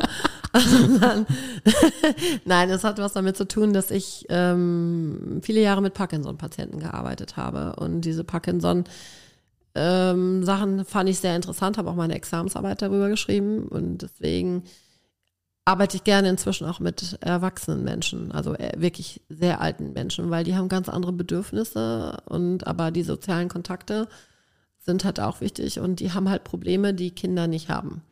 Kinder finde ich einfach unfassbar dankbar. Ich liebe es, mit Kindern zu arbeiten. Also ähm, das ist auch, wenn wir im Urlaub sind und wir stehen, liegen irgendwo am Strand und eigentlich wollen wir nur ein Buch lesen, dann steht auf einmal so ein Kind und sagt so, ah, hi, kannst du mal gerade auf mich aufpassen? Und ich so, was? Und dann, irgendwo steht bei mir Pädagoge da oben drauf. Ja. Also ja, das ist mein Job und ich mache es halt immer, ich habe auch mal im Theater gearbeitet, vier Jahre. Das fand ich auch ein mega Projekt, weil es auch wieder eine andere Perspektive war. Als was hast du denn gearbeitet da? Ich habe die Choreografien gemacht. Oh. Also ja, das, das war der, das war hier wirklich in dieser Region der totale Kassenschlager. Der hat also wirklich alles leer gefegt. War jede, Aus, jede Vorstellung ausverkauft, vier Jahre lang. Das hieß äh, sechs Tanzstunden in sechs Wochen.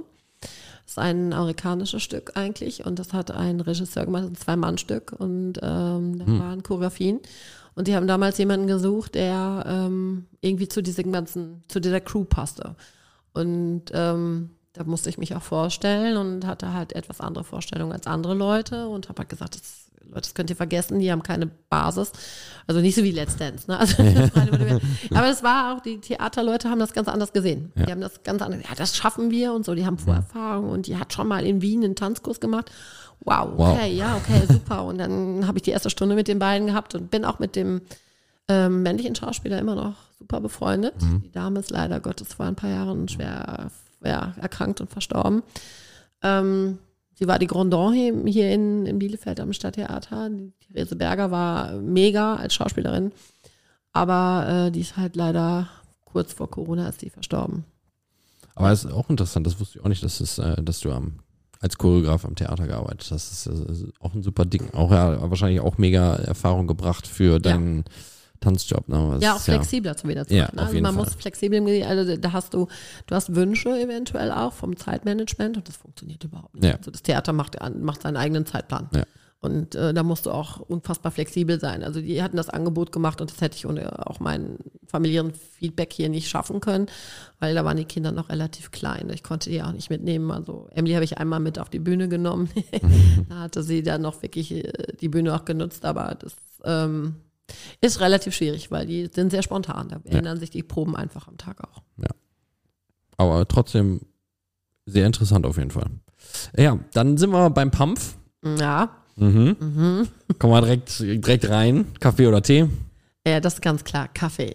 Ja, es ist also. Ja, aber ich kann das, ich kann das sogar ein bisschen erklären. Also ich trinke Kaffee, seit ich drei Jahre alt bin. Okay. Ja, mein, mein Opa war auch totaler Kaffeetrinker und der hat mich da einfach süchtig nachgemacht im Prinzip. Und aber es muss Milch dabei sein. ah, okay. Es muss sein. Und Tee trinke ich gar nicht, aber wie mein Vorgänger in meinem Amt mir dann beigebracht hat, Kräutermischungen, die trinke ich schon. Kräutertee. Ja, Ja, ist, ja.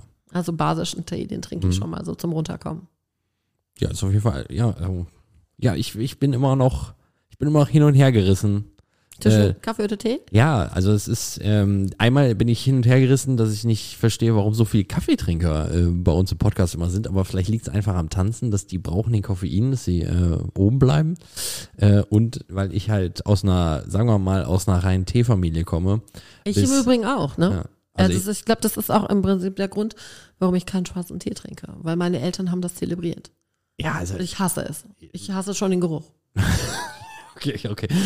Nee, also ich bin äh, auch, wir waren nur, nur Teetrinker, auch mein Bruder nur Teetrinker, der ist jetzt auch ein bisschen zum Kaffee hingegangen, äh, aber früher gab es halt keinen Kaffee bei uns und das ist jetzt über die letzten, weiß ich nicht, vor Corona irgendwann schon so langsam mal habe ich dann mal ein Latte Macchiato getrunken. Mein bester Freund zieht mich immer damit auf, weil ich da drei Liter Milch mit so einem ganz kleinen Espresso Ja, drin hatte, ne? Mhm. Weil ich das nicht ertragen konnte. Und jetzt bin ich aber schwarzer Kaffee. Aber Nee, schwarz kriege ich. weil jetzt so ein Cappuccino kann ich jetzt nicht trinken, weil das ist mir einfach zu süß. Also ich hatte es gerade auf der Meisterschaft, ich habe mir so einen Kaffee gemacht und da war die Milch irgendwie nicht mehr gut. Und dann habe ich mir die Milch da reingemacht und ich habe ihn stehen lassen. Also ich wollte es nicht trinken. Ich wollte es nicht trinken. Ne? Ja. Also Also ich trinke aber immer noch sehr, sehr gerne Tee. Wir haben, wir haben zu Hause auch äh, jeglichen Tee, also ob's rot, grün, gelb, weiß, ne, jede Möglichkeit gibt's äh, auf jeden Fall und es wird auch immer schön äh, irgendwie durchrotiert, dass man alles mal trinkt.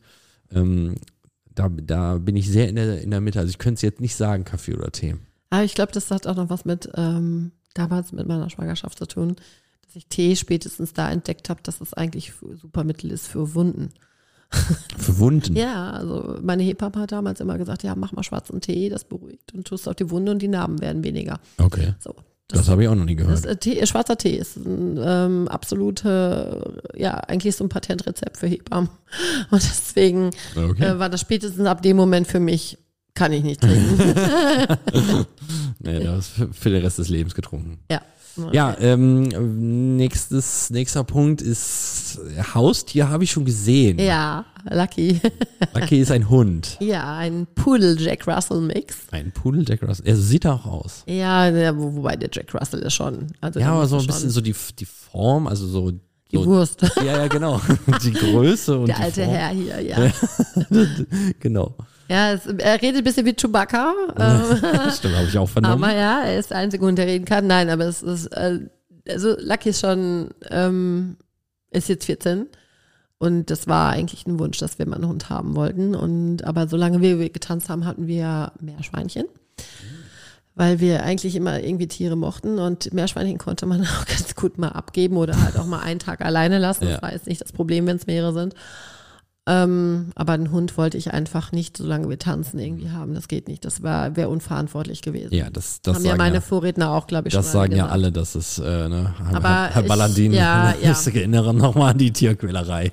Ja, aber also Carsten hatte früher Vögel, also Vogelvolieren, aber auch das würde bei uns im Garten nicht gehen. Also wir wohnen ja hier auch in einer, im Wald im Prinzip, in der Nähe des Waldes Ja. und deswegen haben wir eh genügend Vögel. Und wir haben Eichhörnchen hier. Also wir haben zwei Eichhörnchen, die sind total cool, die sitzen hier wirklich jeden Tag bei uns auf der Terrasse Und die, und ärgern noch Lucky. Ach so, die ja, ärgern. Ja, ja, die buddeln dachte, beide hier um die Wette, also die, die beiden, äh, die Eichhörnchen und der Hund buddeln beide bei uns im Garten um die Wette. und, Der eine die Knochen und die anderen, die momentan sammeln sie wieder die ganzen Nüsse hier. ja, hattest du ein Lieblingsfach in der Schule? Puh, ähm, ja, also in der Berufsschule war es definitiv Sportmedizin und Sportpsychologie. Mhm. Und ich glaube Geschichte und Religion. Geschichte und Re- bist du ein sehr religiöser Mensch? Nein, überhaupt nicht. Aber Das- ich fand die, ich hatte eine super Religionslehrerin, die, die, also ich musste in der Oberstufe, weil ich so eine komische Fächerauswahl hatte, musste ich katholisch Religion, Mhm. obwohl ich evangelisch bin. Ja, es war für mich schon tricky, aber die war so cool und äh, sie hieß Maria. Das war der, das war mein Oberhammer. Dann hat die ein Kind gekriegt, das hat die Moses Jonathan genannt. Das war dann der zweite. Ja, das war immer so unser, unser Superhammer. Und als wir dann noch erfahren hatten, es war wirklich kein Scheiß, die, der hieß der Vater, der hieß der Vater noch Josef. Oh mein. Da war bei uns alles Aber warum drin. haben sie ihn nicht Jesus genannt? Das wissen wir nicht. Ich glaube, das wäre zu viel gewesen. Aber das wäre zu viel gewesen. aber ich glaube, also das, nein, die war so cool, die war wirklich, die hat auch kritisch Fragen hinternommen. Und das war auch, in meinem Konfirmationsunterricht habe ich halt auch leider immer kritische Fragen gestellt, eben zu der Religion. Ich habe Religion, nee, es geht nicht darum, dass ich religiös bin, sondern ich fand die Auseinandersetzung mit diesem Buch, Bibel, mega interessant ja. weil also es ging nur um die Auseinandersetzung auch auch mit den anderen Religionen. Also das fand ich immer total interessant, weil ich ähm, sehe, warum Menschen das tun, aber ich eben so nicht tun kann. Mhm. ja. Für mich das Verständnis, das war wieder so eine Weltgeschichte irgendwo und mit Geschichte zusammen, also hatte ich beides im Abitur, ähm, fand ich gut. Ja, das kann ich verstehen mit der Bibel. Das war auch, also äh, die Bibel mal durchlesen, das ist schon, Ja, und dann mal die Frage stellen, warum denn am vierten Tag, wie lang waren denn die ersten vier Tage in der, im Leben? Also ich meine, das heißt ja immer, wie lange, wie alt sind, also wie lange haben die ersten vier Tage gedauert? mhm. Und wenn man erst überlegt, dass die Sonne überhaupt am vierten Tag entschieden ist, war bei mir halt irgendwann mal die Frage, okay, äh, wo habt ihr denn gemessen, wie lange die ersten drei Tage waren, ja? Ja, Und das war so eine Frage, die ich leider auch im Religionsunterricht gestellt habe. ein bisschen angeeckt. Ja, aber das ist okay. aber die, die, nein, ich fand die, ich fand die Lehrerinnen beide super, weil die haben halt Fragen auch wirklich beantwortet. Es Ja. waren noch Lehrer, die Fragen beantwortet haben. Ja, und das, das- war bei mir dann eben in der, äh, bei einer Berufsausbildung mit äh, Sportpsychologie ähnlich. Es war eine weltoffene Person, die das auch ähm, erklärt hat. Und auch dieses, dieses Fach Sportpsychologie hat mir in meiner Trainerausbildung jetzt und oder in dieser ganzen Sache auch mit dem Sportlehrer hat Ja. mir sehr viel gebracht. Weil diese zwei Jahre Sportpsychologie waren wichtig, um auch mal Menschen anders zu sehen. Naja, das ist auf jeden Fall, also dieser psychologische Aspekt ist nicht zu unterschätzen. Nein, überhaupt nicht. Na, auch für diese Sportart, die wir Ja, genau. ausüben dürfen. Man macht ja immer mehr jetzt auch mit diesen psychologischen Sachen, ob Ja. es Wingwave ist oder überhaupt diese ganzen Mentalsachen. Die sind ja jetzt erst dazugekommen, Ja. immer mehr. Ne? Und Ja, die sind auch wichtig, äh, werden auch immer wichtiger, aber man muss halt auch mal die Basis dahinter sehen. Also ich fände es wär- ich fände es nicht schlecht, wenn viele Trainer auch mal so ein bisschen in die Psychologie ja, auf gehen jeden würden. Fall, auf jeden Fall. Das würde, würde viel bringen, auf jeden Fall. Auch für die Trainer, sich weiterzuentwickeln. Ja, wie sieht denn ein tanzfreier Tag bei dir aus? Oh, ganz einfach. Also ähm, den gibt es nämlich fast nicht, aber trotzdem, äh, wenn es den mal gibt, ist es meistens Urlaub. Das heißt, ich habe ein Buch. Ja, und ich hoffe, dass Sonne dann dabei ist. Und wenn wir hier zu Hause sind, dann ähm, kann das sehr gut im Kino enden. Wir sind ja total leidenschaftliche Kinogänger. Oder eben auch mal auf unserem etwas größeren Fernseher, der äh, für die meisten doch immer noch zu klein ist hier in diesem Ich Haus. guck mal eben hin. Ja, Oh, das geht. es geht. Naja, ich hätte ihn gerne, also als wir ihn gekauft haben, war er groß. Ja, Inzwischen ja, haben das, wir, das auf jeden Fall. als wir das erste Mal dann drauf geguckt haben, war gesagt, so groß ist nicht, ja. Deswegen gehen wir immer noch gerne ins Kino und ähm, ich gehe gern essen. Ich gehe gern essen und ich koche sehr gerne. Also ich koche wirklich sehr gerne. Und ähm, andere Leute in meinem Umfeld haben auch Glück dafür. ja, weil, weil ich ähm, koche wohl auch ganz gut. Backen koche ich, also backen kann ich auch, aber es sieht nicht so gut aus. Also ich dekoriere nicht so gerne. Also, ne, also beim Kochen dekoriere ich gerne, aber das ist mein Ausgleich. Kochen. Ja. Das hat ja Horst auch gesagt, ne? Das, Ja, äh, ich weiß. Ich habe mit Horst ja- mal drüber gesprochen. Ach, da war ich ja voll überrascht. Der Horst hatte mal sogar mir Rezepte erzählt. Also das war, und da habe ich auch gesagt, was ich mache. Und also ich weiß, an was er sich noch nicht so rangetraut hat, hat er mir auch schon mal erzählt und äh, finde ich ganz gut. Also ich probiere eigentlich alles aus. Also ein Top bin ich jetzt nicht so der Spezialist, aber ähm, laut der Familie und auch laut aller anderen kann ich wohl sehr gut Soßen. Ach, so. Ja, Mit was drunter, oder? äh, Soßen ja auch mit fast drunter. ich, ich bin, ich liebe Braten machen. Hm. Also so Mhm. schon ein bisschen, bisschen skurriler auch manchmal. Ich probiere auch alles aus, weil ich denke immer so, was alleine schmeckt, muss auch irgendwie zusammenschmecken. Also experimentiere ich auch viel. Mhm. Wie sah denn ein Turniertag bei euch aus? Sagen wir mal, als ihr ähm, mit Carsten zusammen. Ja, mhm, das ist jetzt genau das. Ich wusste, dass das kommt. Das ist so cool, weil äh, Carstens, ähm, ja, also wir haben halt auch, wir, ähnlich wie Horst, auch geschlafen. Aber ähm, ich bin dann halt, also ich habe mir meine Haare selber gemacht, äh, aber ich konnte sie nicht hinten machen. Das heißt, mein Mann hat mir die Haare gemacht hinten, weil äh, bei für Standard zumindest. In Latein habe ich sie meistens ja in der Haarlänge gehabt. Ich habe sie ja so schulterlang maximal gehabt und ähm, in Latein oft auch gern mal kürzer. Und dann habe ich sie für Standard nicht alleine hin zusammengekriegt. Und früher hat man ja noch so Haarteile gehabt, die man da dran gesteckt hat, so komische künstliche Locken, die man so gemacht hat und sowas. Da hatte, musste mir Carsten mal so ein bisschen helfen, aber das wäre auch eine Be- Grundbedingung, dass wir zusammen getanzt haben, dass er Haare machen kann, weil äh, sonst hätte ich das nicht getan. ähm, ja, und während ich die Haare gemacht bekommen habe, ähm, und zwar egal, wo wir waren, ist der Videorekorder mitgefahren. Also wir hatten früher, ich meine, das kann man sich heute nicht mehr vorstellen, aber Carsten hat ernsthaft den Videorekorder von uns immer mitgenommen. Mit Fernseher. Äh, meistens hatten wir ja Glück, dass irgendwo ein Fernseher war. Okay. Ähm, also wenn wir, wenn wir wussten, es ist einer da, wurde der Videorekorder mitgenommen, weil Handys hatte man ja noch nicht mit irgendwie was. Ja. Und dann wurde er angestöpselt und ähm, ja, und dann kam dieser Film. dieser, dieser Auch ein Film. ja, es kam ein Film und es war Star Wars. Der wurde immer mitgenommen. Und es war ähm, wirklich so, dass Carsten das zelebriert hat, dieses Filme währenddessen zu gucken. Und ich habe dann eigentlich abgeschaltet. Ich habe immer nur ihn da hinten machen lassen, bin dann zurück ins Bad und habe mich fertig gemacht und dann sind wir immer hingefahren und ähm, die Turniervorbereitung lief eigentlich immer so, dass er dann sich warm gemacht hat auf der Fläche. Also er durfte das dann, er durfte tanzen. Ich bin nicht mit drauf gegangen, weil ich diese äh, Situation furchtbar stressig fand. Ich habe mich meistens zurückgezogen und habe mich irgendwo gedehnt, warm gemacht alleine und dann bin ich vielleicht einmal noch ganz kurz auf die Fläche, habe geguckt, ob es glatt oder stumpf ist. Aber das war es eigentlich so. Aber Also das Ritual war meistens eigentlich, Also seid ihr so eine Mischung aus äh, Marius Christina und Thomas und Violetta, ja? ja, anscheinend. also dieser, dieser Film musste wirklich mit. Ja. Das war immer Star Wars. Also damals gab es ja zu dem Zeitpunkt, als wir getanzt haben, nur drei. Und dann kamen ja noch welche dazu. Ja, das war ja in 2000 dann. Ja, dann haben wir ja noch getanzt. Also wir haben ja 2001 aufgehört. Also Da war schon. 99, natürlich. Ah, ja, stimmt. Äh, Das muss auch bei mir aus, wieder aus der Pistole geschossen kommen. Ja, ja, sonst kommt er gleich runter. Ja, kommt er gleich runter. Ja, wird wahrscheinlich sowieso fragen. Nein, aber das wurde, wird, so, wurde so gemacht und es gab immer ähm, Nudeln. Also es gab definitiv Nudeln. Wir haben immer irgendwie Pesto oder ähm, Bolognese gegessen. Auch eine Stunde vorher, wie Horst? Nee, nee, das um Gottes also das verstehe ich jetzt bis heute noch Hammer. nicht. Ne? Nee, das ging nicht. Also das, also nee, nee, zwei, also zwei Stunden mussten mindestens dazwischen liegen. Ja. Also das, ich habe auch viel zu wenig getrunken auf dem Turnier. Also auch, also essen konnte ich nicht. Ich, deswegen mag ich auch keine Bananen mehr. Dieser Geruch von Bananen in der Tasche, das war, Ja. pff, also nee, das geht gar nicht. Die Banane an sich, wenn sie schon lebt, Sie lebt, ja. sie lebt in der Tasche mit den Schuh gesteckt. Das, Ja, das geht ja. gar nicht. Nee, also deswegen Bananen esse ich nicht mehr. Äh, was war denn so dein Lieblingstanz? Mm, Ich Oder liebe was- Samba. Was ist dein Lieblingstanz noch? Also selber tanzen, ähm, ich habe Samba immer toll gefunden. Ich äh, habe Samba am, lieb meist, am liebsten getanzt, Cha-Cha am wenigsten. Äh, Warum? ich weiß nicht, ich konnte mich mit dem nicht identifizieren. Ich fand den irgendwie komisch. Irgendwie komisch. Ich kann das wirklich nicht sagen. Es war also, äh, ich mag auch bis heute Cha-Cha. Ich gucke dem total gerne zu, aber ähm, selber tanzen fand ich nicht gut. Paso Doble mochte ich gerne. Ähm, Paso Doble war immer auch so ein Tanz, den ich total toll fand. Äh, ja, und in Standard mochte ich immer am liebsten Tango. Ja, Tango war meins. Also Also auch Lateintanz. Ja, natürlich. natürlich. Also Slow Foxtrot war ja für mich immer Yoga.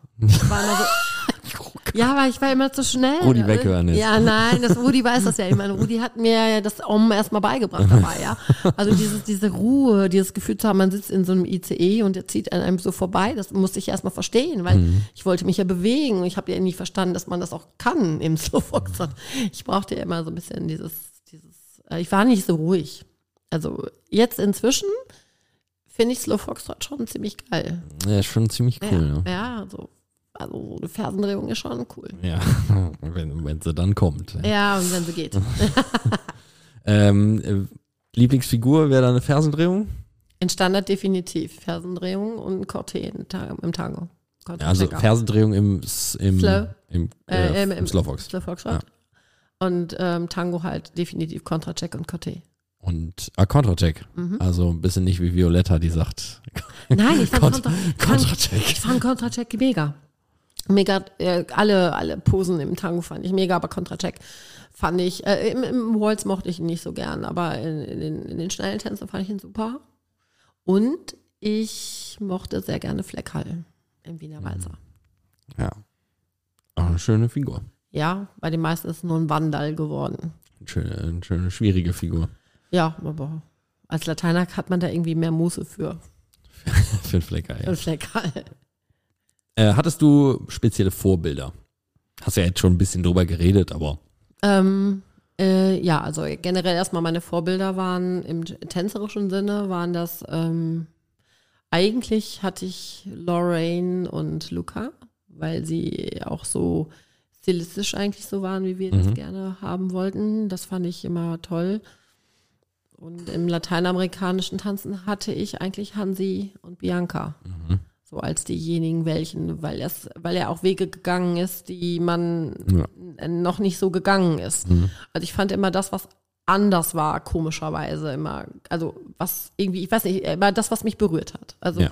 wenn Leute mich wirklich berührt haben in ihrer ge- eigenen Sache, das ist auch heute noch so.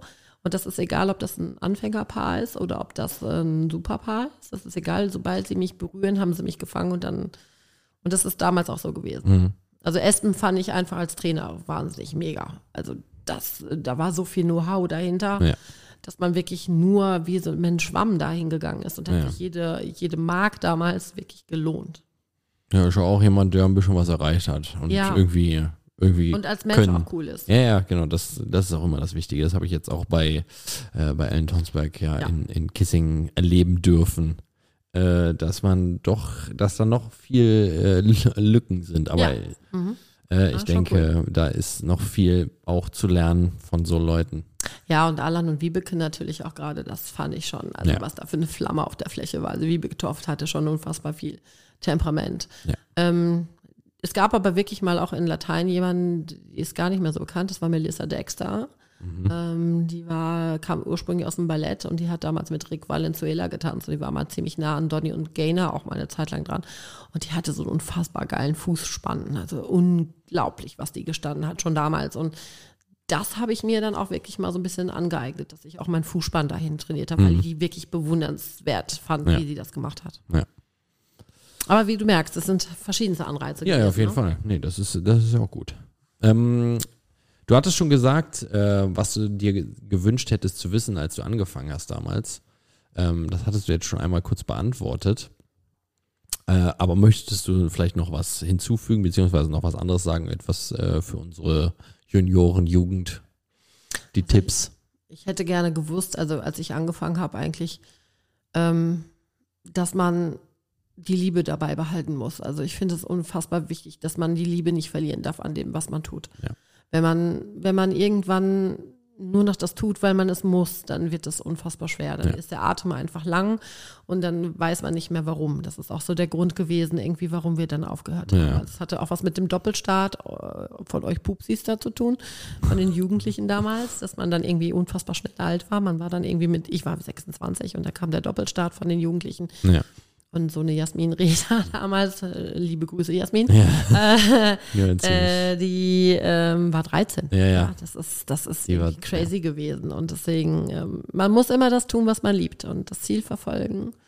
Und egal was kommt, das dafür immer weiter machen. Ja. Nicht, weil man es muss, sondern weil man es will. Genau, das ist das Allerwichtigste. Das ist auch wirklich nachhaltig äh, bis zum Ende und dann darüber hinaus noch äh, anhält oder, oder die Karriere anhält. Ja, weil das macht einen am Ende auch glücklich. Ne? Weil, Ja, ja, du genau. Weißt, weil, weil du weißt, okay, ich habe das für mich getan, nicht Ja. für andere.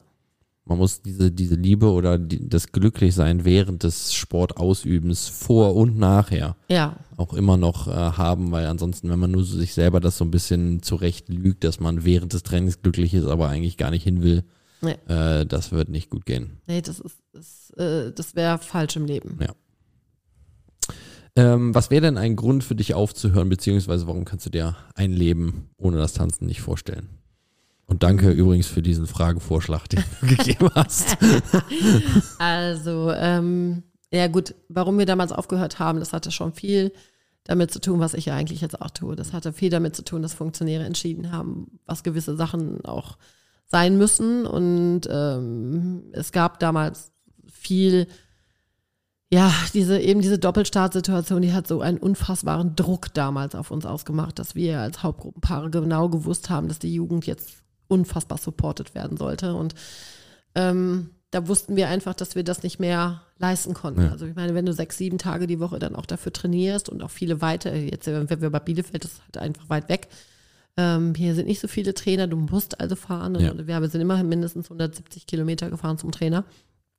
Und ähm, ja, ich glaube, das ist einfach so eine Sache gewesen, das uns zermürbt hat am Ende auch. Und ähm, da hatten wir eben niemanden, der uns gesagt hat, hey komm, mach weiter. Also es gab viele, als sie gemerkt haben, dass das kam, die gesagt, nee, ihr seid auf dem richtigen Weg, ihr müsst weitermachen. Und dann haben wir aber niemanden gehabt, der gesagt hat, okay, nehmt euch jetzt mal einen Ausseiter. Ne?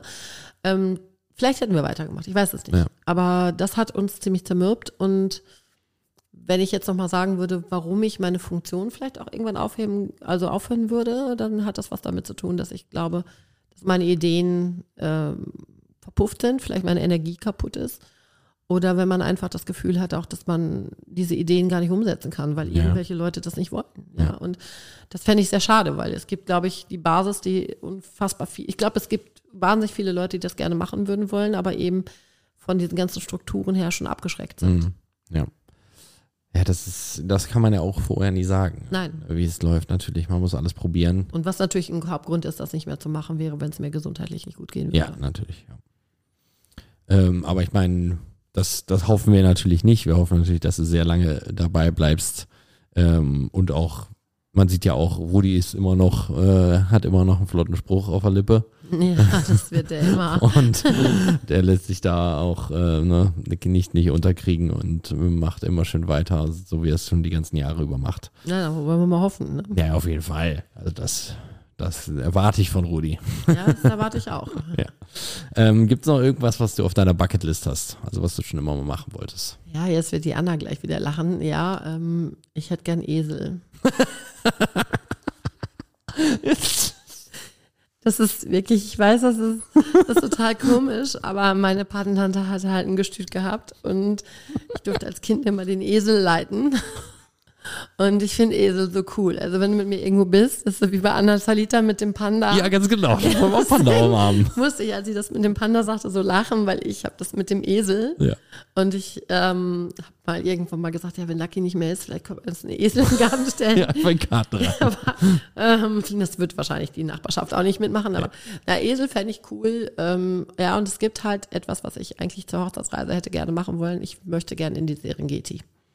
In Serengeti. In die Serengeti. Mhm. Das ist, ich habe damals den Film gesehen, Serengeti darf nicht sterben und ich würde gerne nicht touristisch richtig dahin, aber äh, gut, anders geht es ja auch nicht Ja. mehr, aber ähm, ich würde das gerne mal erleben. Mhm. Also ich glaube, das würde ich gerne mal so richtig, Das ist auf jeden Fall sehr individuell. ja, Sehr schön. Ja, dann äh, haben wir unseren Pump auch abgearbeitet. Das waren alle zehn Fragen davon. Dankeschön dafür. Schön. Ähm, dann machen wir kurz, habe ich noch ein paar schöne Infos, beziehungsweise noch ein paar Events, die wir anpreisen wollen. Und ich habe mir das ein bisschen äh, überlegt in den letzten zwei Monaten, wie ich das ein bisschen oder wie wir das ein bisschen handhaben wollen, ähm, dass wir so äh, über den nächsten kommenden Monat die oder vier Wochen im Voraus so ein bisschen die Veranstaltung bewerben wollen. Ähm, da geht es auch nicht nur um deutsche Meisterschaften, sondern auch natürlich auch um Landesmeisterschaften, denn wir sind ja ein TNW-Podcast äh, und wir wollen auch äh, die Landesmeisterschaften natürlich ein bisschen bewerben. Heute ist, jetzt schon ist der 3. September, das heißt, heute fängt äh, noch eine Landesmeisterschaft an, aber wenn diese Folge released wird, dann ist diese Landesmeisterschaft schon vorbei. Das heißt, das nächste, was ansteht, ist am 9. und 10. September in Borken, die Landesmeisterschaft der Hauptgruppe D bis A Latein und Hauptgruppe 2 D bis A Standard und Latein. Das sind auf jeden Fall auch sehr interessante Klassen. Dann eine Woche später, direkt in Brühl, am 16.09. ist die Master 1 D bis S und die Hauptgruppe D bis S Standard. Äh, da wird natürlich ähm, auch ein extrem tolles Feld in Standard an den Start gehen und das wird auch sehr interessant äh, werden. Dann ist am nächsten Tag, am 17.09. auch was ganz Interessantes in St. Augustin, die Landesmeisterschaft der Solo und Duo, Hauptgruppe und Master 1. Das ist, denke ich, weiß ich gar nicht, das gab es in Deutschland jetzt schon mal eine, eine Landesmeisterschaft Hauptgruppe Master? Nein, und äh, es gab auch noch gar keine offenen Turniere. Ah, Und da würde ich jetzt mega gerne für Werbung machen, weil ich fände das super, wenn wir eh der erste Landesverband wären, der das überhaupt macht. das sind wir. Ja, und das auch vor allem auch, dass die Leute sehr mutig sind, das zu machen. Ja, also einfach, wo wir wieder beim Spaß sind und nochmal den Mut zu sagen, ich gehe da jetzt hin. Die Kiddies, die Kiddies haben super vorgemacht. Ja. Bei den Kindern wird es super angenommen und es wäre super, wenn das auch die Einzelleute machen würden. Man kann ja auch, wenn man im Paar ist, ein Einzelturnier tanzen. Ganz genau. Also das vergessen die meisten Leute. Das ist ja die Möglichkeit besteht ja. Genau, sobald ihr eine, wenn ihr eine ID-Karte habt, das ist ja noch alles ein Pilotprojekt, äh, ähm, das heißt, ihr dürft einfach auch für ein, Solo oder ein Duo äh, euch anmelden und ähm, könnt dann dort auch teilnehmen. Das heißt, ihr braucht jetzt nichts extra mehr beantragen, sondern ihr müsst euch einfach dafür melden und äh, dann dürft ihr daran teilnehmen.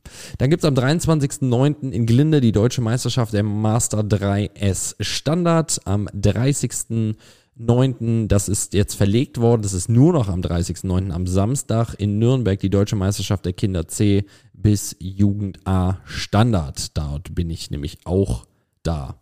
Sehen wir uns vielleicht alle. Und natürlich, wir wollen äh, als TNW natürlich auch auf unsere nächste Großveranstaltung hinweisen. Die ist nicht mehr am 11. und am 12. November. Ach, das ist ja in Bielefeld, das ist ja ein Zufall. Ja, und schon wieder in der Seitenstickhalle. Ja, schon wieder in der Seitenstickhalle. OWL tanzt 11. bis äh, 11. und 12.11. Ich habe reingeguckt, es ist, denke ich, glaube ich, jede Klasse einmal mindestens vertreten, so wie ich es halbwegs gesehen habe. Ja, die, die uns genehmigt worden sind. Ne? Oh. Es gibt ja noch Parallelveranstaltungen auch in Dresden, aber ähm, doch eigentlich alles, was möglich ist. Schon ziemlich viel Ja, war, war genau. vertreten. Nächstes Jahr haben wir dann wieder die Besonderheit, dass wir da auch eine Rangliste sogar diesmal dabei haben. Also 25, äh, 24 dann auch wieder eine Rangliste am Start. Super, das waren jetzt erstmal die nächsten Großveranstaltungen und dann bei der nächsten äh, Folge werdet ihr noch ein bisschen was für Oktober hören, denn da haben wir extrem viele deutsche Meisterschaften und Deutschlandpokale, die mir mal aufgefallen ist. Und äh, die sind auf jeden Fall auch alle sehr interessant. Ja, wenn ihr noch Fragen oder Vorschläge Gästen habt, dann äh, schreibt uns einfach eine E-Mail an podcast.tnw.de oder schreibt uns bei Instagram zum Beispiel. Da haben wir ja auch einen, ähm, äh, einen Account äh, vom Parkett ans Mikro, heißt er. Ja, der heißt genauso. Und äh, wir haben eine Website, podcast.tnw.de, da könnt ihr uns auch drüber anschreiben. Und wir haben auch äh, am ähm, Wochenende jetzt einmal veröffentlicht, dass wir mit, äh, mit Laura und Alex Voges ein Interview machen werden mit dem äh, Landesmeister Senioren Master. Master heißt es. Master 1 ist aber Standard. Senior ist ja nicht so falsch, das ist ja Senior, ja, muss ich nur anders betonen. Ja, international ist ja Senior. Ja, äh, und da haben wir euch auch gefragt, was wir für Fragen denen stellen sollen. Also das heißt, das werden wir jetzt auch ein bisschen ähm, regulieren, dass wir mal äh, veröffentlichen vorher, mit wem wir äh, eine Folge aufnehmen. Und dann könnt ihr uns da auch schreiben, wenn ihr mal was von den Leuten wissen wollt. Dann werden wir diese Fragen natürlich mit einfließen lassen. Ja, Saskia, dann sind wir durch. Vielen Dank, dass du alles so ehrlich und offen beantwortet hast. Danke dir. Und äh, ja, dann hast du noch eine Frage. Ich würde sagen, wir trinken jetzt normal. Ja, okay. Antialkoholisch. Also schon nach Natürlich. Mitternacht. Ja, wir äh, verabschieden uns dann und nächste Folge ist auf jeden Fall der Nick wieder mit dabei. Und äh, dann äh, hören wir uns wieder für die nächste Folge vom Paket ans Mikro. Und ich wünsche noch allen einen schönen Resttag und dann wieder äh, hören wir uns wieder in zwei Wochen. Bis dann. Tschüss.